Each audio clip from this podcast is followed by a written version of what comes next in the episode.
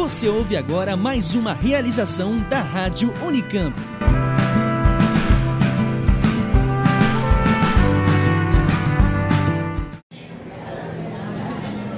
Boa noite, pessoal. Coisa boa ver a casa lotada. Num dos dias que a gente achou que ia vir menos gente. Até porque amanhã vai ter pirula, né? Então, não tem como concorrer.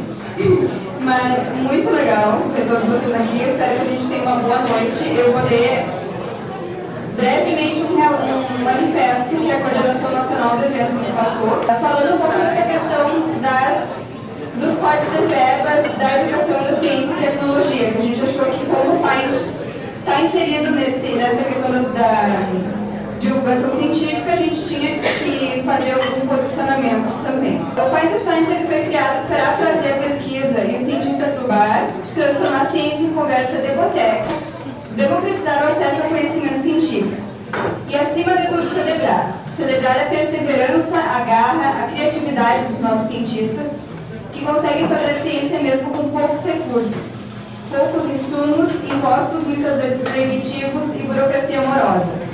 Trazer a conversa para o bar é o nosso momento, como cientistas, demonstrar à população e também aos nossos colegas de outras áreas o que afinal estamos fazendo dentro das universidades e do centro de pesquisa. E nos últimos quatro anos, o crescimento do festival traz à tona a enorme sede de ciência que o brasileiro tem no maior festival de divulgação científica do mundo, de repente o Brasil é o país com o maior número de cidades. Esse ano estamos com 85 cidades. Esse envolvimento vem boa hora, hora de aproveitarmos essa festa da ciência brasileira para garantir que ela sobreviva mais um ano que possamos estar aqui novamente ocupando os bares do Brasil com conhecimento 2020. Uma democracia baseada em liberdade, mas somente somos livres e temos acesso à informação de qualidade. O Python Science cumpre seu papel em prover esse acesso e cumpre também seu papel de defender a ciência quando ela é ameaçada por cortes de recursos nas pastas de ciência, tecnologia e de educação, feitas por nossos governantes de maneira arbitrária e sem diálogo. Feito por mais de 2 mil voluntários no Brasil todo, nossa comunidade tem hoje um objetivo comum, bem maior do que a cerveja. Garantir que tenhamos o que celebrar em 2020 e por muitos mais anos. Então, depois desse manifesto um tanto sério, agora a gente vai começar nosso, a nossa celebração da ciência, mostrando a importância das pesquisas que a gente faz na universidade. Um brinde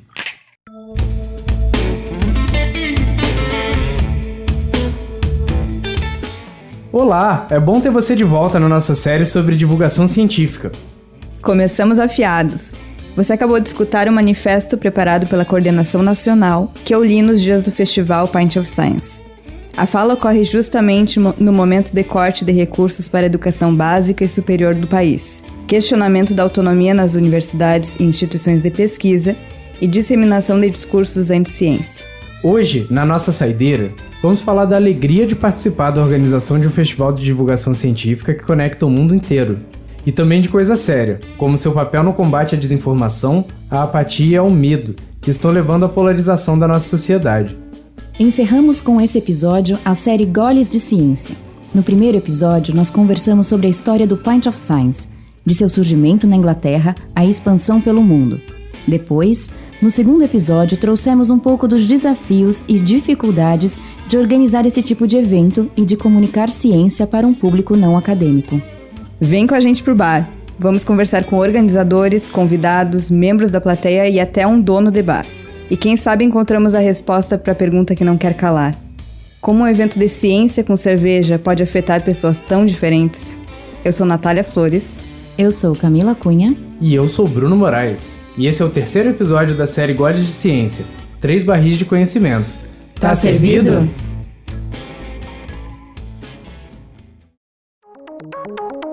Você está ouvindo Oxigênio. Às sete e meia da noite do dia 20 de maio desse ano, nós três estávamos com o coração na garganta.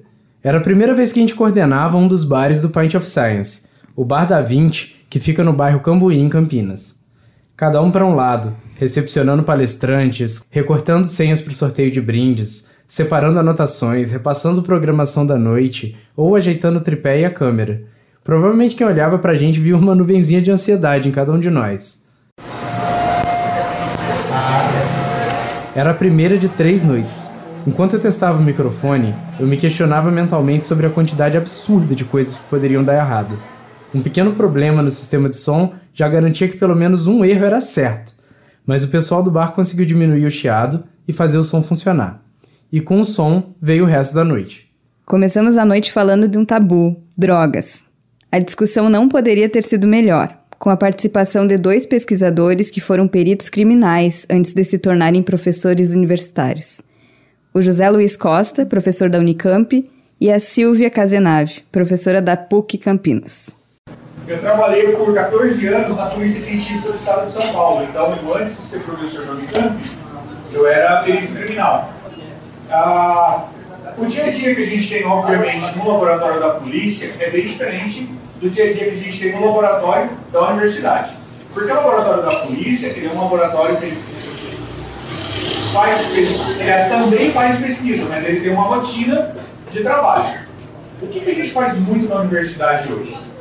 A gente acaba fazendo o quê? Olhando aonde que os laboratórios de forense públicos da polícia, aonde que tem, aonde que eles estão precisando de ajuda.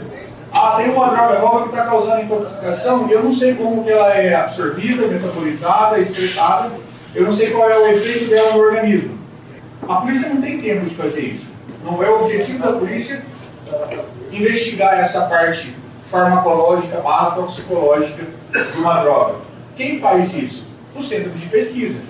Para quem não sabe, eu também sou perita criminal, né, como ele, professora de toxicologia da PUC. E quando eu vim para Campinas há 30 anos atrás, é, a gente realizava cerca de 200 casos de flagrante por ano. Né?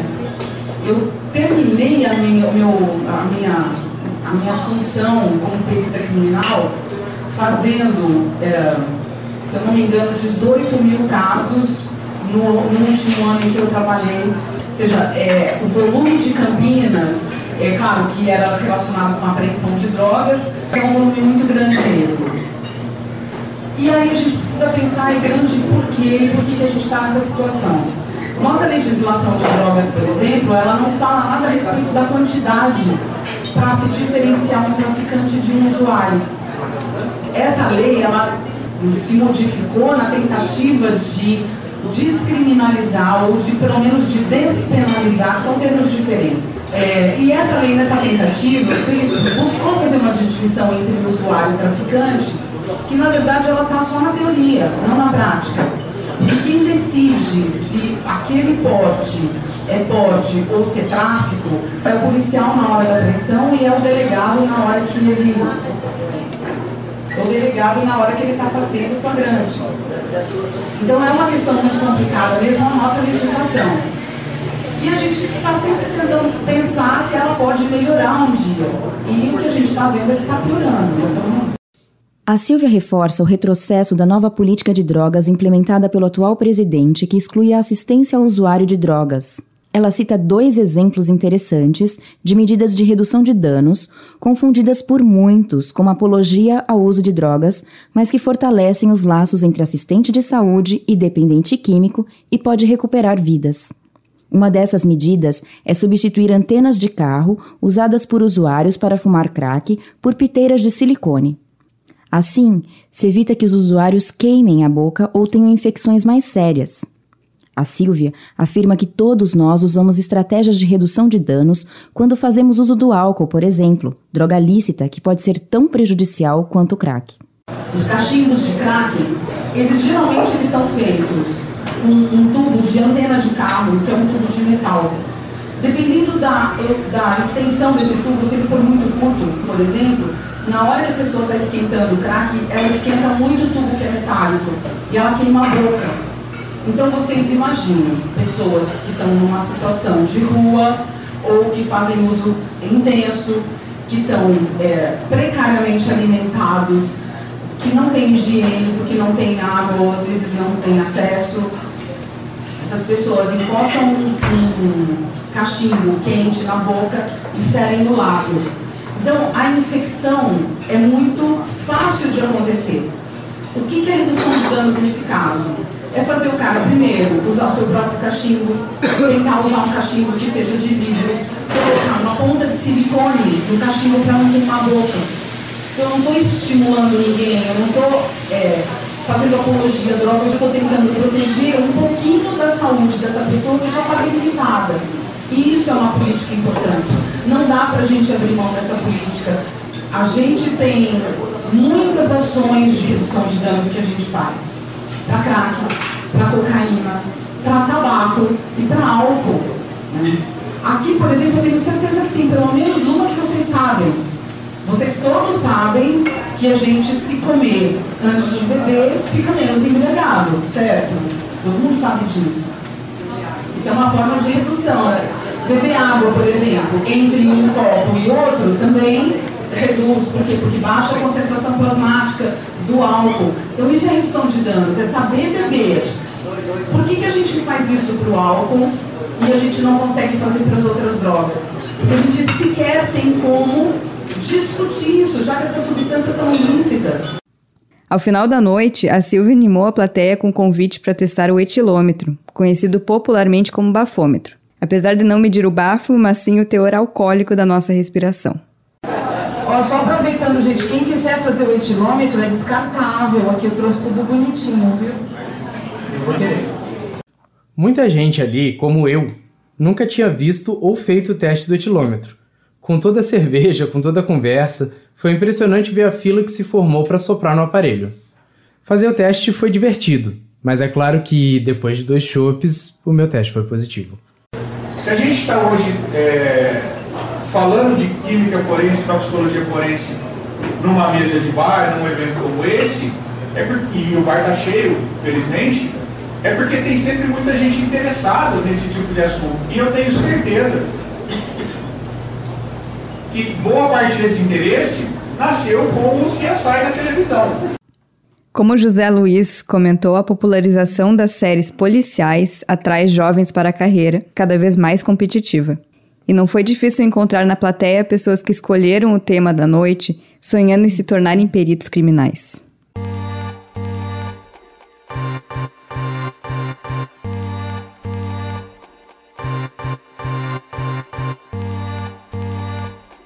Na segunda noite, estávamos mais preparados e alinhados uns com os outros. O nervosismo foi substituído por uma agitação boa. Para nossa surpresa, a casa estava mais lotada que na noite anterior e a adrenalina começava a subir. O microfone continuava com um leve ruído, que não atrapalhou nada. O tema foi espinhoso. O que é ser humano na era da engenharia genética? A partir do código genético, as pesquisadoras Angela Saito, pós-doutora no Centro Nacional de Pesquisa em Energia e Materiais, e Ana Arendt, pesquisadora do Instituto de Biologia da Unicamp, teceram suas falas. Para atrair o público para um tema tão abstrato como DNA, a Angela trouxe um origami para mostrar a estrutura helicoidal e a forma como as letras que compõem o DNA se combinam. O origami circulou entre a plateia. No final da noite, ganhei da Angela o origami de presente. Não é lindo, gente?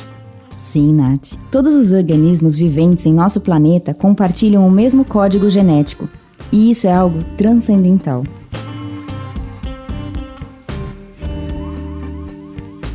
A Angela fez um histórico das técnicas utilizadas em laboratório para modificar o código genético de vários organismos, incluindo nós, seres humanos. Depois a Ana, que estuda História e Filosofia das Ciências, discursou sobre a busca, iniciada na década de 40, sobre o que é que define a vida. Vamos escutá-las. Isso é um origami né, de uma molécula de DNA, né, uma dupla fita de DNA. É, aqui a gente tem as bases nitrogenadas se encaixando como uma pecinha de Lego. E essas bases nitrogenadas, né, as letras aqui do DNA, a CTG, uh, formam um código que a gente chama de código genético. E é esse código genético que define as nossas características. E uh, fazer essas modificações no DNA, né, mudar as bases, inserir, tirar, é, tem, tem várias vantagens, né? E chave para diversas melhorias. Como, por exemplo, aumentar a produção de algum alimento, prevenir alguma doença genética humana, ou mesmo combater doenças transmitidas por mosquitos.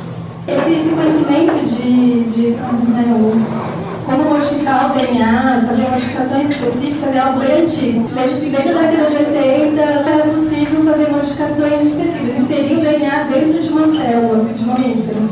Mais recentemente, agora no final de 2012, 2013, surgiu então essa a nova ferramenta de edição do genoma chamada de CRISPR-Cas9. Essa ferramenta, ao contrário das, dos métodos anteriores, ela é uma, uma, uma, uma ferramenta muito mais eficaz, rápida e ela é versátil no sentido de que é, diversos organismos diferentes podem ser modificados. Então, desde o surgimento do CRISPR, já tem modificações genéticas em aquela moça da fruta drosófila, planta, verminhos, cérebras, macaco e até ser humano. Para vocês entenderem qual é a força né, dessa, dessa ferramenta de CRISPR-Cas para a pesquisa né, científica. Eu sou uma bióloga de humanos, né, que adora meter o bedelho na área né, mais estrutural e técnica e laboratorial da biologia. E a, a Angela falou aqui um pouco das técnicas de edição, né? E a minha proposta é começar, então, voltando um pouquinho antes da pergunta dela, né, sobre as possibilidades da técnica e as implicações éticas. Todas essas técnicas que a gente discute hoje, elas nos remetem à pergunta principal né, e básica sobre quem nós somos e se a gente pode modificar quem nós somos em termos técnicos moleculares. Então, para responder essa questão sobre quem nós somos biologicamente falando, eu vou voltar um pouquinho na história. Né? Na década de 40, a primeira metade do século XX, a gente tinha uma pergunta uh, essencial dentro da biologia, que era o que, que define o, seu, o que, que define a vida. Então, se no século XIX a gente tinha uma pergunta sobre o que é a vida, no século XX nos trouxe uma pergunta sobre o que, que nos define como vida. E atualmente a gente também tem, atualmente, enfim, há, um bom tempo a gente tem essa discussão também de que nós não somos seres biológicos, puramente biológicos. Nós somos seres culturais. Dentro da discussão da cultura, né, a gente vai ter uma, toda uma linha uh, teórica que vai discutir que nós não podemos ser compreendidos apenas pela nossa matriz fixa, que seria a biológica.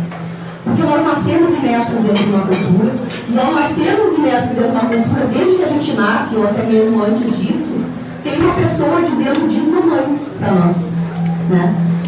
E, e, nos ensinando a comer, nos ensinando os horários em que rege, né, nossa vida é regida, nos ensinando como viver, por que viver e de que maneira viver e interagir entre os outros.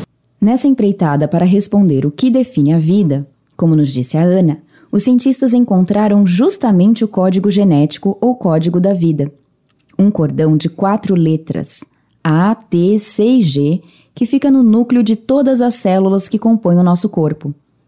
Hoje, a busca para entender a vida está em decodificar esse código.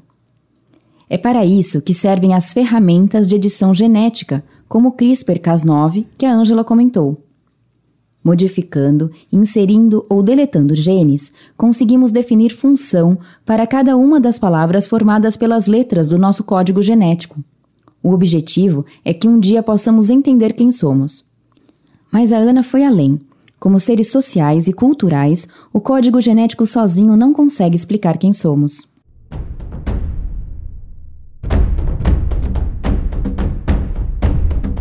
Participação da plateia superou as nossas expectativas como organizadores do evento, especialmente por se tratar de uma noite focada num tema tão complexo e técnico como a engenharia genética. Peterson Rodrigues, um dos donos do Bar da Vinci, também ficou impressionado. A galera que veio teve, teve situações que eu achei bonito. Compartilhamento de mesa é uma coisa que que você não vê. O cara ele tá com a, com a, com a namorada dele, ele tá com o amigo dele, ele quer ficar naquele, naquele mundo. E hoje não, hoje eles dividiram mesa, entendeu? Outra coisa bacana é que no ambiente de bar, o pessoal fica, hoje em dia, ele fica preso no celular em rede social. Hoje a casa estava lotada e eu vi só três pessoas presas em rede social. O resto estava todo mundo focado na palestra, interessado na palestra, olhando para a palestra, escutando a palestra, é, comendo, bebendo, lógico, mas ele estava aqui pela palestra. Então isso, isso foi, foi muito bonito. Eu tenho 45 anos, trabalho com noite a 20. É a primeira vez que eu vejo isso. Sobre estranhos compartilhando mesas, o Sebastião Fonseca, um dos ouvintes, falou. Porque ciência é uma coisa que para mim é, digamos assim, agradável. Com cerveja, então, fica mais agradável ainda. A gente conhece pessoas novas, temas novos, não é? E, de uma forma, de maneira bastante informal é? e divertida na maior parte dos casos, não é? Por exemplo, no Paint que aconteceu lá no Botequim, o grupo que estava na mesa que eu estava era muito alegre. Entre conversas científicas e cervejas, nós sempre de lá por volta da meia-noite. Conheci pessoas que eu não tinha conhecido, conheci na hora, né? E descobrimos que tinham, digamos assim, bastante assuntos afins, não é? E foi uma noite muito agradável, não é? Nós conversamos com o Peterson sobre o significado que um evento desses tem para o estabelecimento que ele administra com os irmãos. O Pint foi capaz de proporcionar cenas que ele nunca viu em 20 anos de trabalho de bar. Eu acho que toda empresa deveria participar de alguma forma da produção científica acadêmica da, da, do, da, da comunidade que ela está inserida, entendeu? e a gente poder participar com isso de alguma forma, seja cedendo espaço, seja divulgando, eu acho que isso só, independente de qualquer retorno financeiro de marketing que possa gerar, isso é, uma obrigação social que toda empresa e toda pessoa tem que ter, entendeu? Não é uma coisa que você vai, que você pode passar alheio a isso, entendeu? Hoje o assunto foi engenharia genética, é um assunto que me desperta um interesse violentíssimo, adoro. Então, é Parecia, você sabe aqueles desenhos animados do, do, do pica-pau, do Pernalonga, que eles iam, eles iam flutuando pelo cheiro de alguma coisa e, chegando. Era eu trabalhando. Tinha horas que eu escutava o cliente, tinha horas que eu escutava o que a palestrante estava falando, tinha horas que eu prestava atenção na pergunta do cara, tem hora que eu gostaria de ter feito isso, mas está imerso no ambiente, no ambiente do, do, tema da noite, não consegui estar imerso completamente, mas estar trabalhando e participando disso e conseguindo permear alguma coisa, absorver alguma coisa disso foi, foi, foi uma experiência demais, foi bem bacana.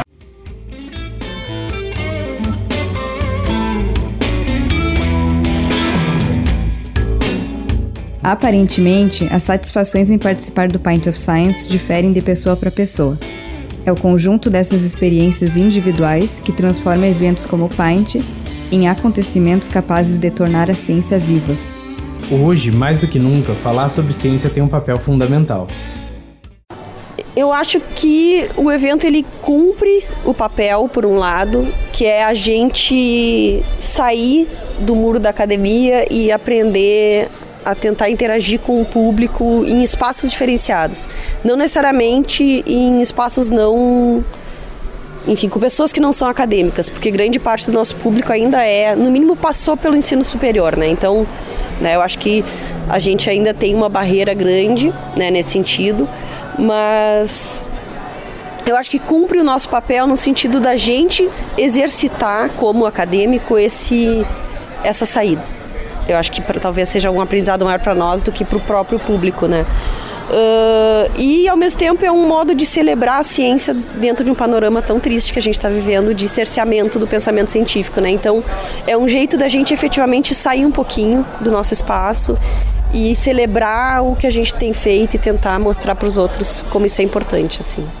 Eu acho que todo todo tipo de atividade que visa comunicar a ciência, que visa trazer a ciência mais próxima do público não cientista, é valiosa. A gente vive especialmente um momento onde a ciência ela, ela precisa mostrar seu valor cada vez mais. É, Para nós num, que trabalhamos com ciência, não existe a menor dúvida de que é, grande parte da nossa sociedade hoje, grande parte dos avanços da nossa sociedade se devem aos avanços científicos e à, forma como a ciência progrediu, mas é, isso não está claro no dia a dia das pessoas e a gente tem que deixar isso claro. Essa importância tanto do que já aconteceu, os avanços científicos que já ocorreram, quanto é, dos que ainda estão por vir. Esse foi o professor Matias Pires, também do Instituto de Biologia da Unicamp. E aproveitando a deixa da fala dele e da Ana, Será que podemos pensar na divulgação científica como uma forma de resistência da comunidade acadêmica ao modo como a ciência vem sendo tratada pelos nossos governantes nos últimos anos? Acho que precisamos contextualizar, né, Bruno? Em março, dois meses antes do Pint acontecer, o governo federal anunciou um contingenciamento de 42% do orçamento do Ministério de Ciência, Tecnologia, Inovação e Comunicações. Mais um corte na área de ciência e tecnologia que, desde 2015, vem sofrendo com a falta de recursos financeiros. O clima não está nada favorável para quem faz ciência no Brasil. O contingenciamento também foi feito na pasta da educação e provocou uma onda de protestos de estudantes de universidades federais e escolas. Mesmo o Pint, que era para ser um evento festivo, teve que assumir um lado nesta questão dos cortes. E aí entra o manifesto que lemos, em voz alta, na abertura de cada um dos eventos. A divulgação científica pode servir como ponte entre uma minoria da população brasileira que tem acesso ao conhecimento científico e a maioria, excluída do universo das pesquisas científicas. Divulgar ciência se torna um posicionamento político, especialmente num país como o nosso, onde mais da metade da população não tem o um ensino médio completo. Conhecer informações científicas pode ajudar as pessoas a tomarem decisões sobre a sua vida e o seu cotidiano, já que a ciência está no nosso dia a dia.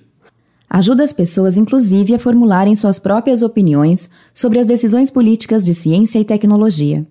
Bruno, com essas informações, estamos mais preparados para entender as tomadas de decisão a respeito de saúde pública, da legislação ambiental, do uso de agrotóxicos e de outros problemas que nos afetam enquanto sociedade. Para resumir, a divulgação científica pode ajudar na construção do que podemos chamar de cidadania científica. O movimento de ir para a periferia simboliza essa ideia de pensar a divulgação científica como resistência. Em Limeira, o Sabe Bar foi um dos lugares que recebeu o Pint esse ano. Além de ficar na periferia, o bar tem como slogan as palavras ponto de resistência. Na visão da Chris Kampf, organizadora do evento em Limeira, ciência e cultura estão diretamente relacionadas à resistência, e nada como um bar com proposta de ir contra a inércia social e o preconceito, voltado ao público LGBTQI, para simbolizar o quanto essas lutas estão juntas. A Cris nos contou um pouco mais sobre isso. E o Sabibar é realmente um ponto de resistência, de encontro de várias pessoas um, de vários caminhos da vida aí, né?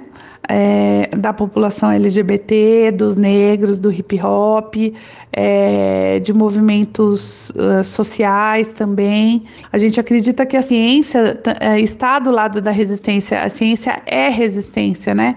A ciência, a produção científica é e deve ser resistência contra o, o obscurantismo, resistência contra a ignorância, contra a truculência, contra a homofobia, contra preconceitos das mais diversos, dos mais diversos tipos. Então a ciência está no lado da resistência. Segundo o divulgador científico Emílio Garcia, a divulgação de ciência deveria funcionar sob a ótica da ocupação de espaços. Só assim a gente conseguiria mobilizar a população para pensar na importância da ciência. O Emílio se empolga quando fala sobre isso. Então a gente deveria estar ocupando praça, a gente deveria estar ocupando bar, a gente deveria estar ocupando todos os lugares que são diferentes, porque nós corremos um risco quando a gente faz divulgação científica, que é fazer divulgação científica para convertida. Quando eu faço divulgação científica no Blabologia, eu estou falando com. Eu não preciso falar de vacina no Blabologia, porque todo mundo que assiste o Blabologia já sabe da importância de tomar vacina a hora que eu levo ciência para lugares inusitados, eu estou acessando pessoas que a ciência não chega normalmente. E eu acho que esse é um dos grandes problemas que nós temos como divulgadores e que a ciência em geral tem como ciência. Então, quando a gente fala de corte de ciência e a população em geral não liga, isso acontece porque a população em geral não conhece ciência. Então, a gente precisa falar de ciência em todos os lugares possíveis. Essa inquietação do Emílio é compartilhada por outros pesquisadores que se envolvem com divulgação científica. A Silvia Casenave nos contou por que aceitou o convite de falar sobre ciência forense no Pint. Eu acho que é fundamental você divulgar toda a produção científica que é feita. As pessoas entendem muito pouco o que, isso significa e a gente precisa ter uma linguagem para a população mais adequada. Né? Não adianta também a gente ficar dentro das universidades ou dentro dos institutos fazendo pesquisa que a gente não possa divulgar. As pessoas têm que entender qual é a importância disso. Né? É, a gente está vendo agora como é difícil fazer entender que pesquisas básicas, pesquisas de diversas áreas são mal compreendidas, não são aceitas porque elas não aparecem. Então eu acho que isso é uma coisa super importante. E também é compartilhada pelas ouvintes Sandra Zarpelon, Fernanda Salgado, Camila Freire e Helena Ansani, que apoiam iniciativas como Pint of Science. Eu acho importante, nesse momento específico do Brasil, também mostrar o que a universidade faz também. Porque assim, a gente está sendo atacado por todos os lados, a universidade está sendo atacada, a ciência está sendo atacada. Então, ao trazer para o bar, mostra que a universidade pode também estar próxima da população e mostra o que, que eles fazem. Porque a gente precisa mostrar para as pessoas comuns o que, que a universidade faz, qual é o trabalho da universidade. Você tem que mostrar o que é importante para pela sociedade o que você está fazendo e aí levar pelo público que não que está bem longe, bem distante da parte acadêmica. É como você desenha uma linguagem bem popular para que a população entenda a importância da ciência no futuro e no presente da população e também no desenvolvimento da sociedade a situação atual mostra bem isso, né? Que o desconhecimento de quanto a ciência é importante está desconstruindo e sucateando as universidades. Eu acho que o Brasil ainda está muito atrasado em relação a isso. Então a, a divulgação científica é muito importante. Então achei interessante ela levantar essa questão para que os pesquisadores pensem sobre isso e tenham essa, essa referência, né? Todas as pesquisas são feitas que, ela, que uma parte da pesquisa também é a divulgação dessa pesquisa, para que a população saiba tudo que está sendo feito no país, né? Na última noite do evento, enquanto nos outros bares de Campinas se falava de mineração e desastres ambientais no Brasil, gênero e transgênero, veículos elétricos, previdência social, e no Sabibar em Limeira se falava sobre os limites da matemática e das novas tecnologias do esporte, nós estávamos no Da Vinci, sendo levados a uma jornada pela Era do Gelo, quando animais gigantes começaram a desaparecer.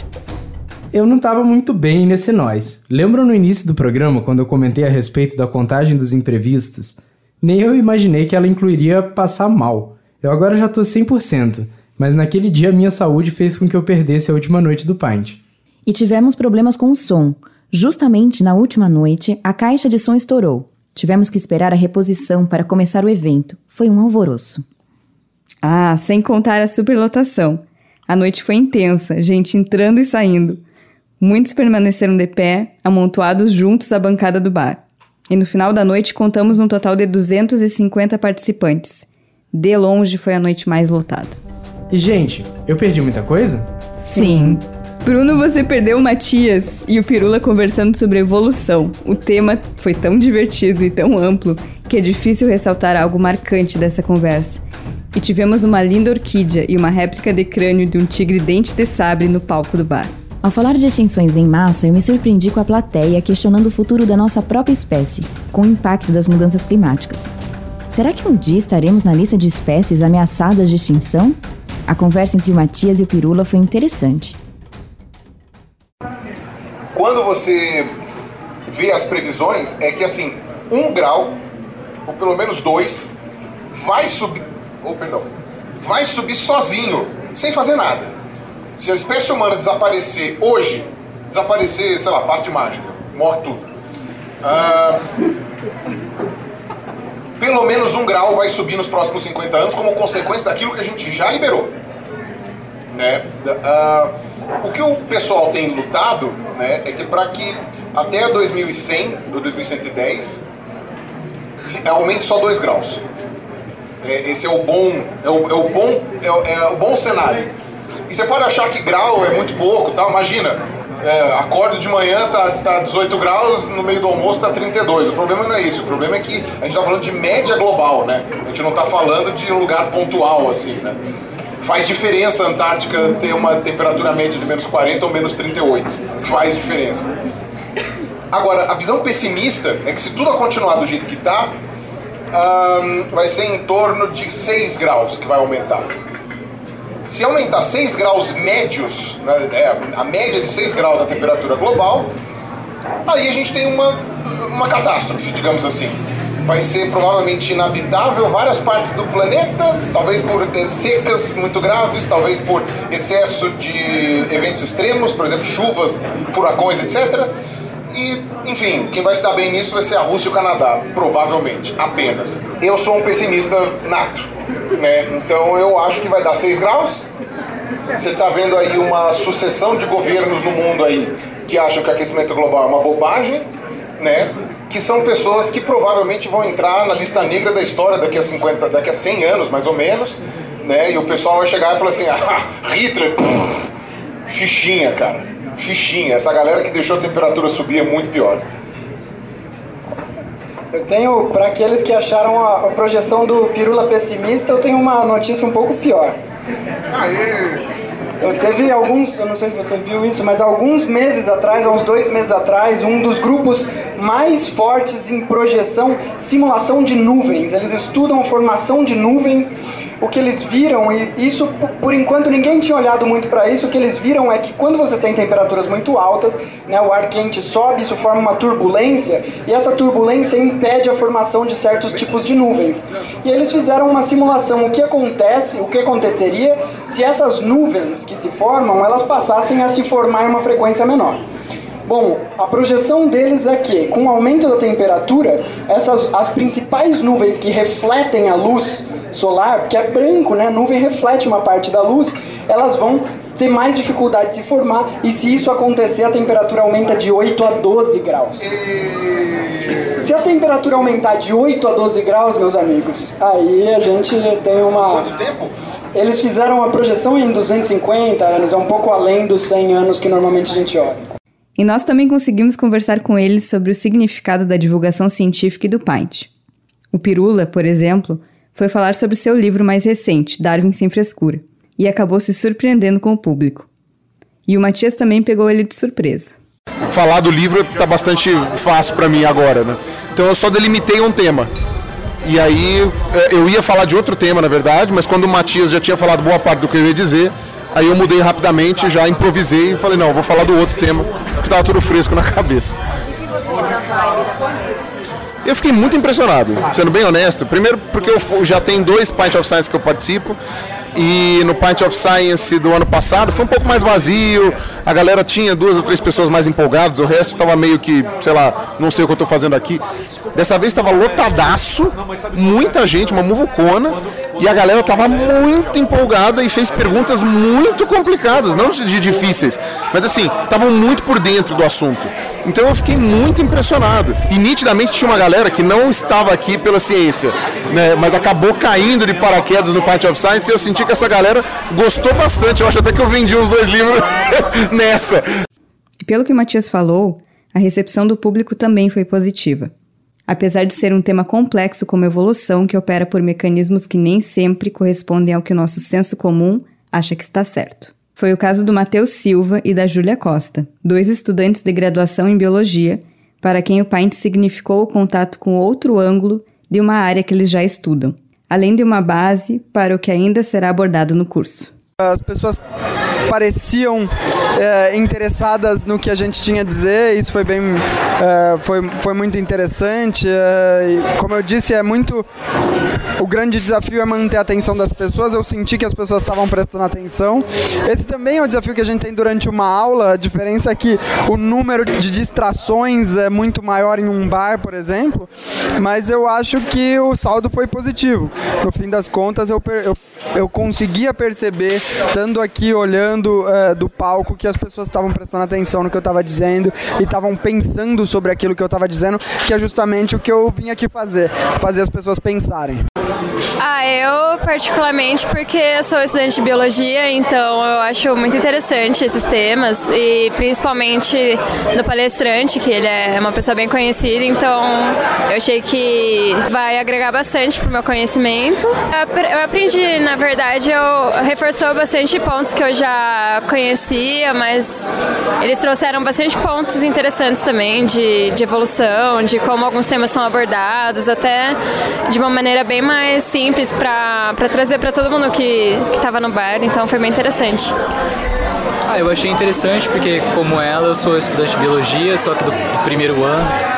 Então, como o tema foi evolução, serviu bastante para eu ter uma base do que eu vou aprender posteriormente. Mas eu escolhi essa palestra porque eu gosto bastante, vejo os vídeos do, do Pirula, no caso. O outro palestrante também, o Matias, né? Foi muito bom. Foi, ele me deu uma base muito boa da, das questões de evolução, que a gente vai aprender mais para frente no curso.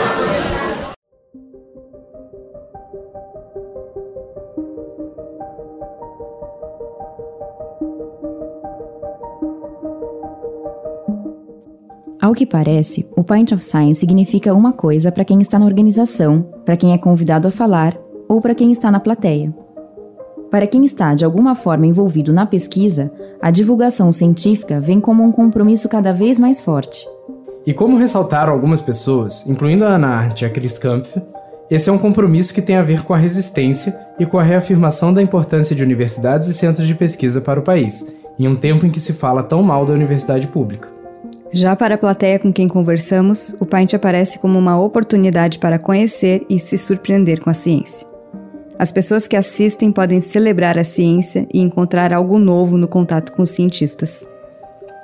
A surpresa também está presente no caso do Peterson, dono do Bar da Vinci. O Paint mostrou para ele uma faceta e um potencial cultural do seu bar que ele próprio desconhecia. A atenção plena da audiência conseguiu surpreendê-lo mesmo com 20 anos de experiência na noite. Sinal de que assuntos muito interessantes estavam sendo comentados pelos nossos convidados, certo? Para nós, que além de organizadores, também fomos os idealizadores da série Goles de Ciência, o Paint nos mostrou que esse pacto com a divulgação científica é algo que se estende para além dos eventos e do trabalho em si. Sempre cabe mais uma dose, mais uma saideira, e um convite para voltar à mesma mesa de bar para fazer um brinde pela ciência. E o que será que os brindes futuros reservam ao Pint em gente? Será que uma ida cada vez mais expressiva a espaços e públicos menos elitizados e acadêmicos? Acho que vamos ter que esperar para ver. Por hora, o Oxigênio fica por aqui. O programa de hoje foi apresentado por nós três: Camila Cunha, Bruno Moraes e Natália Flores. A coordenação é da professora Simone Palone, do Labjor, e os trabalhos técnicos de Jefferson Barbieri e Otávio Augusto, da Rádio Unicamp, e Gustavo Campos. Gostou do programa? Você pode nos seguir no Facebook, facebook.com.br Oxigênio Notícias, tudo junto e sem acento, e no Twitter, arroba oxigênio, news, também sem acento. A gente também agradece se você deixar uma resenha ou um comentário na plataforma em que ouve o podcast. Esperamos vê-los no Pint of Science ou quem sabe num Shop Consciência por aí. Tchau! é hora de dar tchau. Oxigênio. Um programa de ciência, cultura e tecnologia produzido pelo LabJor em colaboração com a Rádio Unicamp.